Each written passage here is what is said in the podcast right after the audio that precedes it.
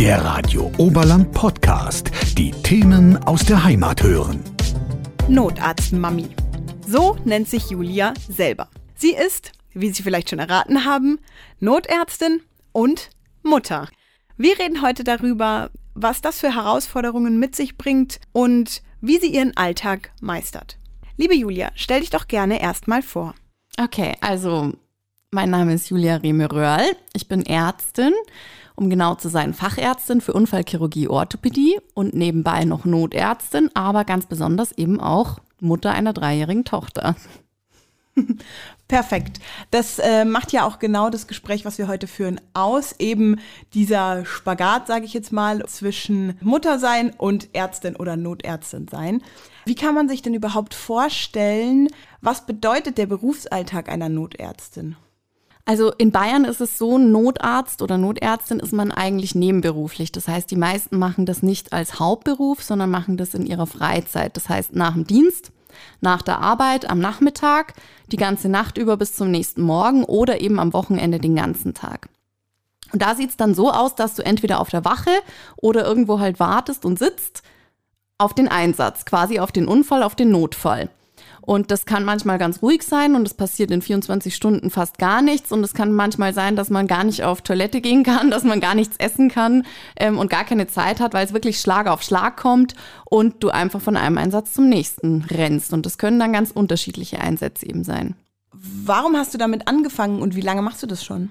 Also Notärztin bin ich jetzt seit 2016. Das sind also sieben Jahre und Ärztin bin ich schon seit fast zehn Jahren jetzt dann. Ähm, genau, ich wollte schon immer in die Notfallmedizin, weil ich einfach dieses ganze drumherum natürlich super spannend fand. Dieses ganze Blaulicht, ähm, ja, die ganze Blaulichtfamilie, sage ich jetzt mal, auch das Zusammenspiel mit Polizei, Wasserwacht, ähm, Feuerwehr und so. Das macht einfach total Spaß und ist total schön. Jeder kennt den Ablauf und das ist natürlich pure Action und pures Adrenalin und das liegt mir einfach. Und das wollte ich eigentlich von Anfang an. Deswegen habe ich auch so schnell es ging, also man muss eine gewisse Voraussetzungen erfüllen erfüllen, aber so schnell es ging, habe ich dann diesen Notarztschein eben gemacht. Das ist eine extra Prüfung auch, das kann man nicht einfach so machen. Und dann kann man eben am Standort, wo man wohnt oder wo man arbeitet, eben Notarzt fahren. Genau, und ähm, das hat natürlich noch so einen besonderen Charakter bekommen, seitdem ich selber Mutter bin, weil vorher kann man sich vorstellen, ist man so ganz, ja, super cool und ganz lässig mit auch Kindernotfällen und so und denkt sich, hä, was stellen sich die alle so an und, und geht da so ganz cool mit allem um und ist ganz, ganz souverän und selbstsicher, sag ich jetzt mal. Und in dem Moment, wo man selber Mutter wird, ähm, ändert sich irgendwie alles, weil dann ist das eigene Gefühl natürlich schwingt auch immer mit, insbesondere bei Kindernotfällen und Kinderunfällen. Und aber auch eben dann versteht man plötzlich die Eltern einfach, weil es einfach eine besondere Situation ist, wenn du die Verantwortung hast für ein Menschlein, was wirklich zu 50 Prozent aus dir besteht und aus dir rausgeschlüpft ist und so. Und das ist natürlich was ganz Besonderes und da ändert sich die Situation. Aber es hat nicht dazu geführt natürlich, dass sich mein Job irgendwie geändert hat, außer dass ich natürlich weniger arbeite. Aber insgesamt ähm, ist es einfach eine ja, schöne Tätigkeit, die ich niemals aufgeben würde, nur weil ich auch noch Mutter bin. Zeitlich ist es ja wahrscheinlich auch ziemlich intensiv, sage ich mal. Ist es dann so, dass du ganz normal tatsächlich als Ärztin in der Klinik arbeitest und dann zusätzlich aber auch noch als Notärztin? Genau, also in der Regel ist es so und gerade in Bayern ist es auch oft so, dass man das halt zusätzlich zu seinem Hauptberuf macht, ja. Und ich bin hauptberuflich in der BG Unfallklinik Murnau als Unfallchirurgin tätig und dann kann man sich halt selber einteilen quasi für die Schichten, die man machen will als Notarzt. Ärztin generell ist ja jetzt schon nicht was, wo man wenig arbeitet, sage ich mal. Wie ist es dann also jetzt vielleicht auch bevor du Mama geworden bist? Also wie viele Stunden in der Woche arbeitet man denn dann überhaupt, wenn du wirklich beides machst parallel? Also es gibt schon wirklich, äh, gab krasse Wochen, sag ich jetzt mal, gerade im Winter. Ich war auch eine Zeit lang in Garmisch tätig, wo ich wirklich auch sehr, sehr viel gearbeitet habe. Und das ist natürlich sehr fordernd, aber das, wenn es dir Spaß macht, wenn es deine Passion ist, dann kann man das natürlich auch total leicht wegstecken und macht es gerne, sage ich jetzt mal. Und ich habe es auch total gerne gemacht, aber jetzt steht natürlich auch meine Tochter so ein bisschen im Vordergrund, sage ich mal. Und deswegen habe ich einfach auch äh, reduziert in der Klinik arbeite ich nicht mehr 100 Prozent. Ähm, sondern nur 65 Prozent. Und eben die Dienste kann ich mir auch frei einteilen im Notarzt. Das heißt, ich lege die genau so, dass halt auch mein Mann oder meine Mutter irgendwie Zeit hat und auf die Kleine aufpassen kann und ich dann da meinem Hobby, sage ich jetzt mal in Anführungszeichen, nachgehen kann und eben Notarzt fahren kann weil es für mich eben auch so eine schöne, erfüllende Tätigkeit ist, dass ich das nicht aufgeben würde. Für mich ist das nicht nur Job, sondern irgendwie Passion, ja, und deswegen ähm, mache ich das halt gerne noch nebenbei, zusätzlich. Jetzt hast du ja schon so ein paar Sachen angebracht. Was sind denn generell so die Herausforderungen, vielleicht auch eben als Familienmensch und Notärztin, die man so im Alltag meistern muss? Also bei uns ist es halt so, mein Mann ist auch Arzt. Das macht es natürlich nochmal super herausfordernd und anstrengend und man muss natürlich ganz genau priorisieren und planen, was man so macht die ganze Zeit, auch als Familie.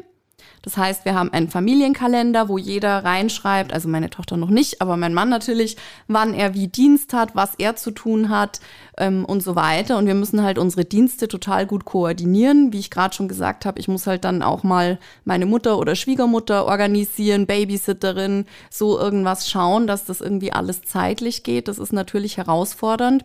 Und dann ist es natürlich auch noch das ganz andere, das ist jetzt so das Zeitliche und das andere ist das Psychische, sag ich jetzt mal. Ähm, es ist natürlich auch herausfordernd, eben wie kommst du klar mit Kindernotfällen, mit Todesfällen und so weiter und nimmst es dann nicht mit nach Hause, sag ich mal und aber auch so das Medizinische natürlich. Man muss natürlich besonders gucken, dass man nicht irgendwelche Krankheiten, gerade in der Corona-Zeit war das natürlich ganz hochaktuell, dass man sich selber nicht ansteckt und dann irgendwas mit nach Hause nimmt. Ja, das ist natürlich auch sowas. Und das sind aber alles so Dinge, die musst du natürlich im Hinterkopf behalten und mit organisieren und mit drumrum natürlich beachten. Es ist ja jetzt nicht so, dass man den Alltag als Notärztin relativ gut planen kann, kann ich mir vorstellen, oder? Weil ich meine, wenn Notfälle passieren, passieren sie und wenn nicht, dann nicht. Wie gehst du denn mit dieser Unsicherheit um?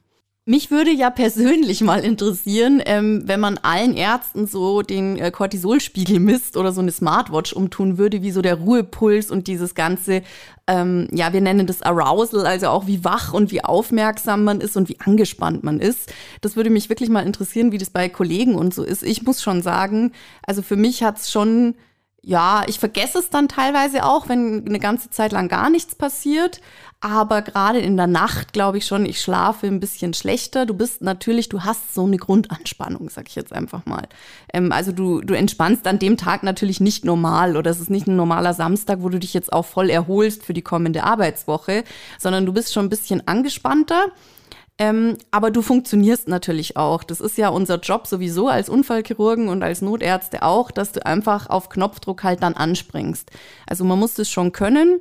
Und deswegen fährt ja auch nicht jeder Notarzt, man muss ja auch nicht, sondern man muss das halt als Typ ja verkörpern, sage ich jetzt mal, und irgendwie dann auch auf Knopfdruck anspringen können und dann dazwischen aber auch wieder musst du schaffen, dass du halt schnell einschläfst zum Beispiel, dass du dazwischen schnell entspannst und dass du halt dazwischen irgendwelche Sachen machst. Also du kannst halt natürlich nicht so große Sachen irgendwie anfangen, weil du halt oft nicht zu Ende kommst. Du kannst jetzt auch nicht irgendwie groß kochen. Man bestellt sich halt dann mal eine Pizza oder so und dann musst du schnell essen, wenn du Zeit hast und nicht irgendwann und es ist halt ein bisschen unentspannter, würde ich sagen, aber wie gesagt, wenn man vom Typ her das ab kann, dann, dann kann man das auch gut wegstecken.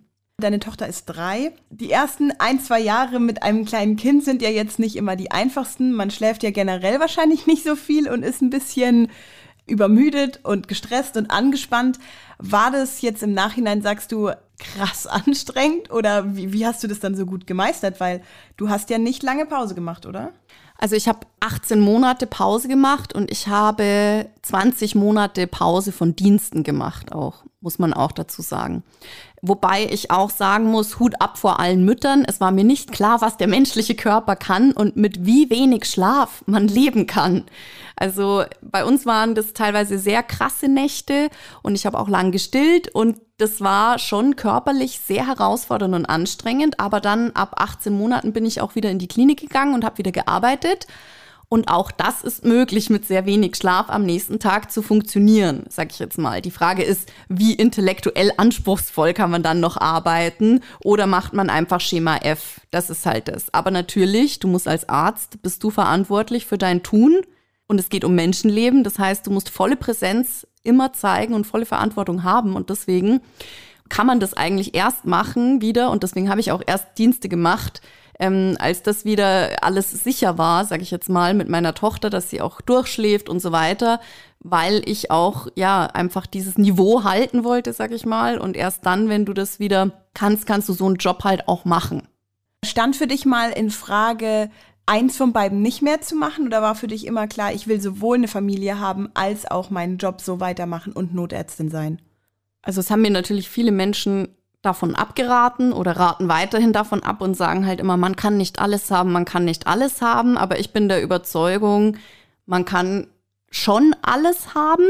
Man muss nur immer wieder neu priorisieren und gucken, wo sind meine Schwerpunkte und wo ist es halt gerade wichtig, dass ich 100% gebe und wo ist es halt nicht möglich. Und so wie ich jetzt eben sage, für mich war das nie eine Option, alles irgendwie nur teilweise oder, oder aufzuhören, sage ich jetzt mal, oder eben nur Mutter oder nur Ärztin oder nur Notärztin oder so, sondern ich will schon diese Kombination aus den dreien, aber ich kann natürlich nicht überall 100% arbeiten, geht nicht. Ja, und ich kann auch nicht überall acht Dienste im Monat machen, geht auch nicht. Mein Mann macht ja schon so viele. Und also man muss natürlich irgendwo Abstriche machen und vor allem drumherum halt eine Lösung finden. Eben mit Müttern, Schwiegermüttern, Nachbarinnen, Freundinnen, irgendeinem Netzwerk, das einen halt auffängt und unterstützt, weil sonst kann man natürlich nicht alles haben und du kannst auch nicht alles immer 100 Prozent haben und gleichzeitig, ja. Gibt es manchmal auch andere Eltern oder Freunde oder Bekannte oder was auch immer, die dann das ein bisschen verurteilen, dass du sagst, dass du deinen Job so krass weit oben in deine Prioritäten setzt, sage ich jetzt mal, und die dann meinen, dann hast du ja gar keine Zeit für deine Tochter ausreichend? Ja, es gibt natürlich viele Stimmen, gerade von, sage ich jetzt mal, etwas älteren ähm, Leuten in meinem bekannten Verwandtenkreis, die natürlich schon sagen, Mensch, jetzt hast du doch ein Kind, bleib zu Hause, das reicht doch und so weiter. Aber ich finde, ich habe nicht so lange studiert und ich habe nicht eben diesen Traumberuf gewählt, um dann zu sagen, jetzt mache ich es nicht mehr. Und eben, ich finde, man kann eben ein gesundes Mittelmaß finden, um beides zu erfüllen. Und bei mir ist es dafür aber auch so, wenn ich meine Tochter hole, dann gehört die Zeit 100 Prozent meiner Tochter. Und ich spiele, bastel und tue alles mit ihr. Und ich glaube, die Zeit, die wir zusammen haben, ist auch total intensiv und total wertvoll. Und ich meine, mit ja insgesamt vier, fünf Diensten im Monat bin ich ja trotzdem 25 Tage und Nächte zu Hause.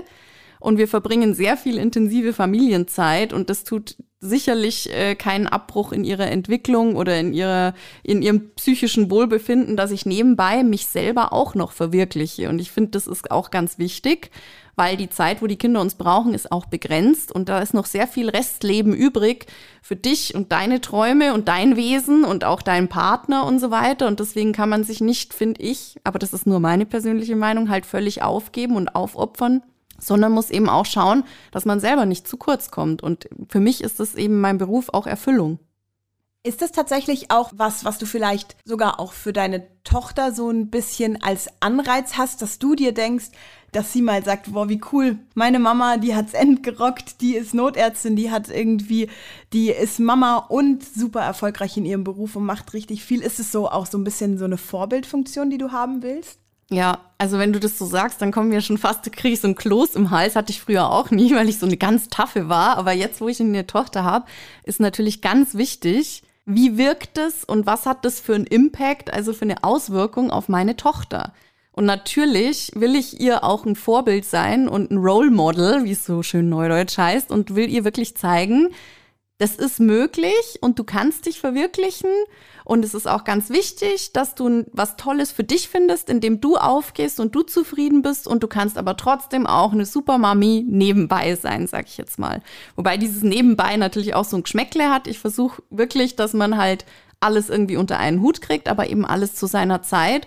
Und es ist mir auch klar, eben, dass sie jetzt, wo sie kleiner ist, mich noch stärker braucht und auch das wahrscheinlich stärker wahrnehmen wird und später, wenn sie größer ist, aber wahrscheinlich auch mal sagen wird, boah, cool, ist ja jetzt schon so, dass wir ganz oft Arzt spielen und so. Meine Mami ist eine Ärztin und die Kleine sagt auch immer, meine Mami ist eine Notärztin, weil sie kann nur unterscheiden natürlich zwischen Blaulicht, Tatütata und normalem Krankenhaus oder Kinderarzt. Was anderes kennt sie noch nicht. Deswegen ist ihr das immer ganz wichtig. Meine Mami ist eine Notärztin und natürlich macht mich das immens stolz. Also das äh, kann ich mir schon gut vorstellen, dass sie dann auch irgendwann mal vielleicht einfach selber sich nicht in ihrer Berufswahl so einschränken wird, weil sie sich denkt, ja, meine Mama hat es ja auch geschafft, dann werde ich das auch schaffen. Ja. Fände ich eigentlich sehr cool. Ja, das ist auch so der Grund, warum ich so als Mentorin auch aktiv bin bei die Chirurginnen. Das ist so ein Verein, wo sich nur weibliche Chirurginnen unterstützen und auch bei den Mom Docs. Das ist ein Verein, wo sich nur die Ärztinnen Mütter quasi unterstützen. Und ich finde es total wichtig, dass man halt Vorbilder hat und auch sieht, was alles möglich ist. Und ich bin da selber immer ganz erstaunt, was andere Leute so auf die Reihe kriegen, wo man vor 10, 15 Jahren noch gesagt hätte, nee, das ist nicht möglich, das ist nicht möglich. Doch, es ist alles möglich, aber es muss eben alles drumherum auch mitspielen und passen. Und das Kind muss natürlich auch mitmachen. Ich meine, das ist wahrscheinlich extrem schwierig, wenn man jetzt irgendwie eine ganz, ganz enge Bindung hat und das Kind zum Beispiel überhaupt nicht in die Fremdbetreuung geht, dann wird es auch schwieriger, so viel unter einen Hut zu kriegen. Also deine Tochter spielt da schon gut mit, sagen wir mal so. Ja, absolut, absolut, ja. Du hast ja jetzt gesagt, dir ist es schon auch wichtig, so ein bisschen ein Vorbild zu sein und andere vielleicht auch zu unterstützen oder zu informieren oder Input zu geben. Das Ganze sieht man ja auch auf deiner Social Media Seite. Also du hast ja eine relativ große Präsenz. Wie bist du dazu gekommen und warum machst du das genau? Genau, eigentlich habe ich halt wie jeder mal irgendwann angefangen, mir ein Insta-Profil zuzulegen und habe das nur so ganz unregelmäßig befüllt mit ein paar privaten Fotos und so. Und als ich aber dann schwanger war, war ja auch gerade Corona ganz hoch im Kurs. Und dann habe ich eben gemerkt, dass die Leute völlig diffus und wirr irgendwas im Internet suchen und überhaupt keinen Schimmer haben, was davon jetzt gute Informationen sind und was schlechte. Und dann habe ich mir halt gedacht, Mensch, ähm, du kannst ja einfach als Ärztin, du weißt, wie man gut Sachen recherchiert, auch wissenschaftliche Artikel. Mal, wir kriegen ja auch immer das Ärzteblatt oder solche Artikel auch zugesendet in den verschiedenen Fachzeitschriften. Du kannst doch solche Infos auch unter die Leute bringen. Und zwar halt gute Infos, die halt auch ja eine gute Basis haben und wissenschaftlich fundiert sind, wie es so schön heißt. Und dann habe ich das angefangen und dann wurde es natürlich noch viel krasser, sage ich jetzt mal, als die Kleine dann auf der Welt war, weil ich gesehen habe, oh mein Gott, obwohl ich Ärztin bin, bin ich voll unsicher oder habe nachts irgendwelche tausend Gedanken über irgendwelche Krankheitsfragen und fange dann selber an zu googeln und komme dann nur auf solche ja, pseudowissenschaftlichen Seiten und solche Schrottseiten, nennen wir es einfach mal so, wie es ist, ähm, wo dann irgendwas steht und irgendjemand Panik macht. Und ich wollte einfach diese Panik und diese Ängste ein bisschen nehmen und dass die Leute und insbesondere eben auch Eltern genau wissen, wie sie sich im Notfall verhalten sollen oder was es überhaupt für Notfälle gibt oder ja, dass man über so ein paar typische Krankheitsbilder halt auch mal aufklärt oder auch so ein paar Hausmittel, so ganz traditionelle Sachen einfach mal auch noch mal anspricht, was man da machen kann ähm, als erstes zu Hause und nicht gleich in die Notaufnahme rennen muss und nicht gleich den Notarzt rufen muss. Und um da einfach so ein paar Ängste zu nehmen, habe ich das halt angefangen, dieses Profil Notarztmami und befülle das halt auch unregelmäßig, weil dafür habe ich ja natürlich auch nicht super viel Zeit, sondern mache das halt auch so nebenbei, einfach nur als Hobby. Das heißt, es liegt dir schon auch ein bisschen am Herzen, einfach generell im medizinischen Bereich vielleicht ein bisschen allgemeiner auch aufzuklären weil ich kann mir schon vorstellen, dass man als Notärztin manchmal auch solche Sachen erlebt, dass man sich denkt, okay, also dieser Einsatz wäre jetzt vielleicht auch nicht notwendig gewesen. Passiert sowas öfter mal? Also ist es generell so, dass man schon auch sagt, manchmal ist man überrascht, was für ein geringes Wissen vielleicht manche Menschen über den medizinischen Bereich haben? Absolut, absolut. Also im Notarzt haben wir ja noch das Glück. Im Notarztsystem ist es ja so, wenn du einen Notruf tätigst, kommst du ja bei der Leitstelle raus. Und die Leitstelle hat ja auch Meldebilder, sage ich jetzt mal. Und da haben sie quasi eine genaue Liste, wann sie wen alarmieren müssen. Da ist noch so ein gewisser Kontrollmechanismus da. Natürlich das kann jeder aus der Blaulichtfamilie unterschreiben, sind wir auch schon irgendwo gestanden und völlig in Hektik hingerast und dachten, oh mein Gott, da liegt jetzt einer halb tot. Und dann kommt man hin und da sitzt dann jemand auf einem gepackten Kofferle und brauchte nur ein Taxi in dem Sinne. Und das ist natürlich dann ärgerlich, weil solche Rettungsmittel sind ja auch gebunden für den Zeitraum dann. Das heißt, wenn wir ans eine Ende vom Oberland fahren, dann muss vielleicht irgendein anderer Rettungswagen und ein anderer Notarzt aus Tölz, aus Starnberg oder so muss dann zu uns in Norden fahren und, und weil wir dann irgendwie gerade nicht da sind und so. Also damit muss man schon sehr gewissenhaft umgehen. Und noch viel häufiger habe ich natürlich sowas auch in der Notaufnahme im Krankenhaus erlebt dass halt Leute einfach extrem unsicher sind. Und ich mache ihnen da gar keinen Vorwurf, weil gerade in der Nacht, ich meine, wenn es dunkel ist, eben und dann kriegt man einfach noch mehr Angst und dann juckt's und zwickt's und äh, es geht einem irgendwie vielleicht schlecht, dann ich verstehe das schon, dass man da Angst hat. Aber die Frage ist halt, muss es dann in der Notaufnahme um 22 Uhr am Sonntag sein oder kann ich in der Früh noch zum Hausarzt gehen? Aber das Problem heutzutage ist wirklich, die Leute wissen es gar nicht mehr. Die können es nicht mehr einschätzen. Und die haben auch dieses, ja, eben dieses Wissen über Hausmittel, über was kann ich denn jetzt erstmal selber tun, habe ich das Gefühl, das wird überhaupt nicht mehr so, wie ich es von meiner Mama gelernt habe, irgendwie so Wadenwickel oder sowas. Ähm, weiß man, wissen viele gar nicht mehr, wie man das anwendet. Oder was mache ich denn als erstes, wenn ich Durchfall erbrechen habe? Muss ich da direkt in die Notaufnahme gehen? Und solche Sachen eben, das könnte man schon über die Patientenaufklärung verhindern, sage ich jetzt mal.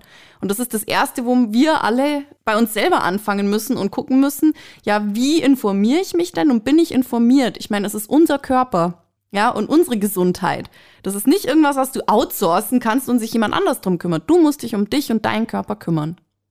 Sind das auch genau die Themen, die dir für deinen Kanal auch wichtig sind? Also, dass du sagst, einfach so, die Basics, dass man einfach vielleicht mal wieder so ein bisschen den Leuten sagt, so, das und das und das kann man tun und dann und dann und dann sollte man vielleicht zum Arzt gehen, weil es vielleicht nicht mehr so gut ist. Also ist da dein Kanal sowas ziemlich Einzigartiges oder gibt es da irgendwo große Informationsstellen, wo man sich da eigentlich informieren kann oder sowas? Also natürlich gibt es in Deutschland schon ein paar Seiten, äh, gerade vom äh, Bundesgesundheitsministerium und BZGA, ähm, das sind so ganz offizielle Seiten, wo halt auch Ärzte für arbeiten oder Robert Koch Institut und so. Das war auch während der Pandemie natürlich ganz hoch im Kurs. Das sind dann schon versierte Infos. Aber so von den Profilen her gibt's natürlich auch total viele medizinische Profile, sage ich jetzt mal. Was ich versuche zu kombinieren, ist genau das, was du gerade schon angesprochen hast. Also, dass man eben auch sagt, wann ist es eben schon nötig? Natürlich aus dem Blickwinkel einer Notärztin. Ich denke natürlich auch immer dann sofort an die schlimmen Sachen, sag ich jetzt mal. Aber ich versuche halt dann auch zu zeigen, okay, wann ist Nackenschmerz was Schlimmes, ja? Oder wann ist Kopfschmerz was Schlimmes oder auf was für Symptome müsst ihr achten, wann das eben nicht mehr einfach nur Husten ist, sondern irgendwie Atemnot und wann ist es was Schlimmes, sage ich jetzt mal. Und ich versuche das halt immer so in dem Sinne aufzuklären, da, da, was sind Notfälle und was kann man durchaus zu Hause machen. Und ich versuche mir natürlich auch für meinen Kanal immer so Sachen zu überlegen, ganz viel natürlich aus meinem Alltag irgendwie ähm, Kleinkindleben, sage ich jetzt mal, aber auch äh, in meinem Beruf als Unfallchirurgin Orthopädin natürlich auch viel mit so Rückenschmerz, Rücken, Fußentwicklung, was, was sind gute erste Schuhe für Kinder und solche Sachen.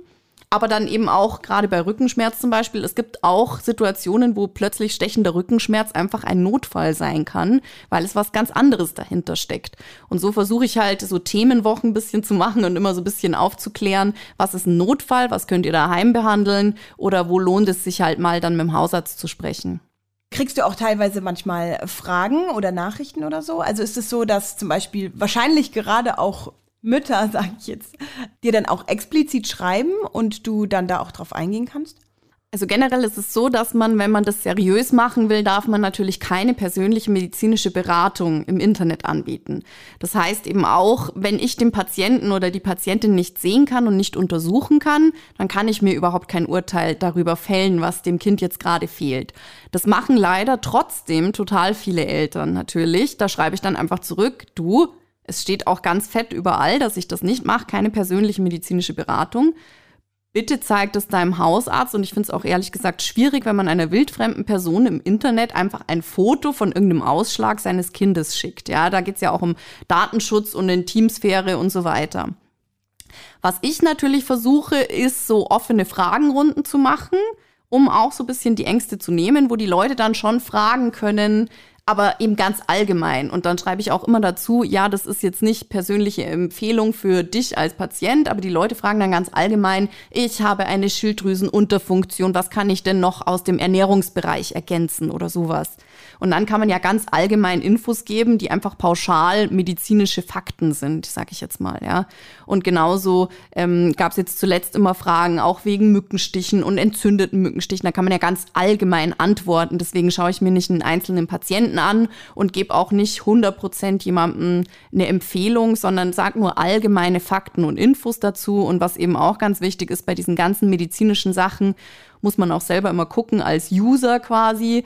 Ähm, es ist überall Haftungsausschluss und du kannst nachher nie sagen, ja, der oder die hat aber gesagt und so, sondern du musst dich Du bist selber verantwortlich, erst recht als Eltern, für dein Kind. Und zwar 365 Tage im Jahr. Und das nimmt dir kein Influencer ab und nichts, sondern wenn, dann kannst du dir Hilfe holen bei deinem Kinderarzt oder Hausarzt. Ja, aber ähm, nicht bei irgendjemand im Internet. Du würdest deinen Laptop auch nicht irgendjemand wildfremden schicken zur Reparatur, den du nur übers Internet kennengelernt hast, ja.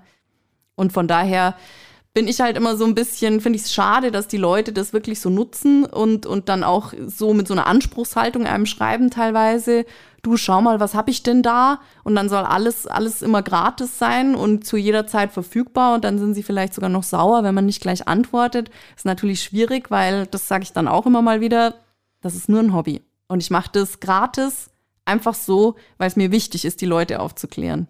Und da kann man keinen Anspruch entwickeln, dass man da eine persönliche Gratis-Beratung von einer Fachärztin bekommt. Wie genau ist nochmal deine spezifische Berufsbezeichnung? Also nicht nur als Notärztin, sondern eben auch als Ärztin im Krankenhaus? Der Facharzt heißt Facharzt für Unfallchirurgie Orthopädie. Und das ist eine Facharztausbildung Wobei es schon ganz, also man kennt es ja von sich selber, ganz unterschiedliche Krankheitsbilder sind, sage ich jetzt mal. In der Unfallchirurgie geht es um Unfälle. Das heißt, wenn dir akut was passiert an Knochen, Sehnen, Muskeln und unter Umständen auch inneren Organen und sowas, ein Unfall, ja. Und Orthopädie beschäftigt sich ja mit dem Bewegungsapparat als Ganzes. Das ist oft auch konservativ. Das heißt eben ohne Operationen, sondern sowas wie Rückenschmerzen und dann eben eine Spritze bekommen, Einlagen bekommen, Gymnastikrezepte und so auch. Ähm, das ist dann viel manueller, sage ich jetzt mal, kennt man vielleicht auch von manueller Therapie bei den Physiotherapeuten. Also da hat es auch mehr damit zu tun, dass man vielleicht auch bisschen ruhiger, ohne so viel Adrenalin, ohne so viel Notfälle, sich den Patienten auch über eine längere Zeit mal anschauen kann und dann sagen kann, wie kann ich ihm denn helfen, dass er keine Knieschmerzen mehr hat, was hilft ihm denn da, bis man am Ende vielleicht doch eine Knieprothese braucht, ja. Das kann natürlich schon sein. Aber diese Fächer gehören schon irgendwo zusammen, weil der Bewegungsapparat natürlich bei uns beiden total wichtig ist und in der Ausbildung total wichtig ist. Wobei natürlich mein Job in der BG Unfallklinik Murnau natürlich Unfallchirurgie lastiger ist, sage ich jetzt mal. Und Notarzt eben oder Notfallmedizin ist eine zusätzliche Ausbildung, die du halt machst, wenn du Bock hast und die auch verschiedene Voraussetzungen in verschiedenen Bundesländern bedeutet. Also du musst irgendwie so und so viel Einsätze mitgefahren sein mit einem, der schon Notarzt ist. Du musst Zeit auf der Intensivstation oder in der Notaufnahme verbracht haben und du musst zwei Jahre Berufserfahrung haben und dann musst du dich ähm, ach stimmt, und dann brauchst du noch einen 80-Stunden-Kurs dazu und dann meldest du dich zu so einer Prüfung bei der Landesärztekammer an und dann wirst du nochmal von drei Notärzten geprüft. Ist wie eine kleine Facharztprüfung quasi. Und danach darfst du fahren. Dann gibt es auch noch einen Standortleiter, der, der das eben zuteilt oder der eben sagt, ob und wo du fahren darfst. Ähm, genau, und dann kannst du eben Notarzt fahren. Aber es ist auch nicht einfach so.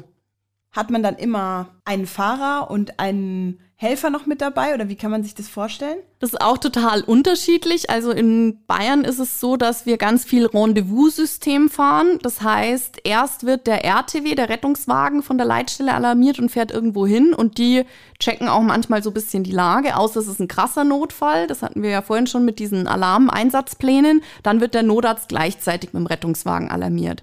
Und sonst ist es so, der Rettungswagen kommt, fährt da hin und wir treffen uns dann dort mit dem, wenn wir nachgefordert werden. Und ich sag schon wir, weil hier an unserem Standort in Murnau hat man einen Fahrer, der dich da hinbringt. Und das ist auch gut so, finde ich, weil ähm, die kennen sich halt teilweise auch viel besser aus natürlich, als wenn man jetzt irgendein Zurgroster ist und sich hier einfach so nicht so gut auskennt und die Schleichwege nicht kennt und der einfach auch voll fürs Fahren natürlich zuständig ist und sich da voll drauf konzentrieren kann, während ich natürlich Zeit habe, mich auch schon ein bisschen zu sammeln für den Einsatz und äh, ich weiß ja, was das Meldebild ist und wenn es dann natürlich heißt äh, Kind mit Unfall, dann kann ich schon mal im Kopf noch mal so ein bisschen durchgehen, ähm, die Kinderdosierungen von den Medikamenten oder sowas. Ja, und kann mich da so auf, auf den Fall konzentrieren und der Fahrer aufs Fahren. Es gibt aber auch ganz viele Standorte bei uns auch im Oberland, wo du keinen Fahrer hast, wo du selbst Fahrer bist. Das heißt, wenn du den Einsatz bekommst, musst du auch noch selber dahin fahren. Und das kann manchmal ganz schön hart sein, wenn du dann natürlich als erster vor Ort bist, weil ihr gleichzeitig alarmiert worden seid und du dann komplett alleine bist. Ja, du hast aber in deinem Notarztauto natürlich auch, also der Fahrer ist auch eine medizinische Fachkraft natürlich. Ähm, du hast in deinem Auto natürlich auch Sachen. Also du hast auch den Beatmungsrucksack, du könntest sofort erste Hilfe leisten und den, äh, die Person reanimieren. Ähm, du hast Medikamente dabei, du hast alles auch in deinem Notarzteinsatzfahrzeug. Aber das Notarzteinsatzfahrzeug ist ein normaler Mittelklassewagen, sag ich jetzt mal. Da, du kannst natürlich keinen Patienten transportieren. Das heißt, du bist immer darauf angewiesen, dass noch irgendwie der Rettungswagen kommt. Aber wenn das natürlich im hinterletzten Eck ist und du erstmal alleine bist, ohne Fahrer, dann kann das ganz schön oder fühlt sich ganz schön lang an, bis dann endlich der ersehnte Kollege und die Kollegin vom Rettungsdienst kommen. Gibt es dann manchmal auch Tage oder Einsätze oder so, wo du dann wirklich auch echt ein bisschen brauchst, bis du dann wieder daheim in deinem zweiten Leben oder in deinem anderen, in deinem Familienleben ankommst? Also ich glaube, jeder, der im Rettungsdienst tätig ist, weiß, dass es so ganz besondere Einsätze gibt, die man nie vergessen wird, die man nie ablegen wird, irgendwie, an die man sich immer erinnern wird. Ähm, Gerade wenn es halt auch um Leben und Tod gegangen ist, dann ist es natürlich schon schwieriger. Aber ich glaube schon, dass eben das ganz wichtig ist natürlich, dass man das irgendwie mitbringt, dieses, ja, Resilienz, also dass man tough genug ist, damit leben zu können, damit umgehen zu können und eben schon schnell umschalten kann und eben nicht alles mit nach Hause nimmt. Sonst wird's halt schwierig, weil es schon mental natürlich belastend ist, wenn du gerade irgendwas mit Kindern gemacht hast und dann nach Hause gehst und die ganze Zeit das dir wie so ein ganz schwerer Klotz aufs Herz drückt, dann wird's natürlich schwierig. Also versuche ich da schon irgendwie schnell einfach umzuschalten. Das eine ist Arbeit, und das andere ist privat. Und wenn ich hier zur Haustür reingehe, dann bin ich wieder privat. Und wenn ich in die Arbeit gehe, dann bin ich auch in, in der Situation, kann ich dann nicht irgendwie in Gedanken, ach, an zu Hause hängen und irgendwas an zu Hause denken, sondern dann bin ich auch wirklich voll da. Was sind denn so die Dinge, wo du merkst, die braucht man auf jeden Fall, dass man das beides so handeln kann? Also was sehr gut wäre, ist, wenn man sehr schnell einschlafen kann und da nicht zu lange braucht. Und auch dieses Gedankenkreisen, also dass man immer so ganz lange nachdenkt und eben dann auch irgendwie nicht einschlafen kann und vom Hundertsten ins Tausendste kommt, gedanklich. Das ist eigentlich wichtig, dass du das abstellen kannst, wenigstens für die Zeit, in der du im Dienst bist. Und ich glaube, jeder, der im Rettungsdienst ist, kann sagen, es ist halt auch gut, wenn du mit wenig Schlaf klarkommst, weil die Schichten sind eben teilweise 24 Stunden. Und es kann sein, dass du da mit wenig Schlaf und wenig Essen auskommst und auch eine gut trainierte Blase kann nicht schaden, wenn man mal irgendwo äh, lange steht oder lange Einsätze hat, dann kannst du halt auch nicht einfach auf Toilette gehen und so. Also ganz körperliche Dinge. Du musst eben auf Schlaf verzichten können, auf Essen verzichten können und auf den Toilettengang vielleicht ein bisschen verzwicken können. Das sind so Basics und ich glaube, wie gesagt, auch, oder ich kenne auch einige Kollegen, die den Job zwar angefangen haben, aber dann einfach gemerkt haben, sie sind nicht hart genug, sage ich jetzt mal, dafür. Und sie kommen damit eben nicht klar und nehmen immer viel zu viel mit nach Hause.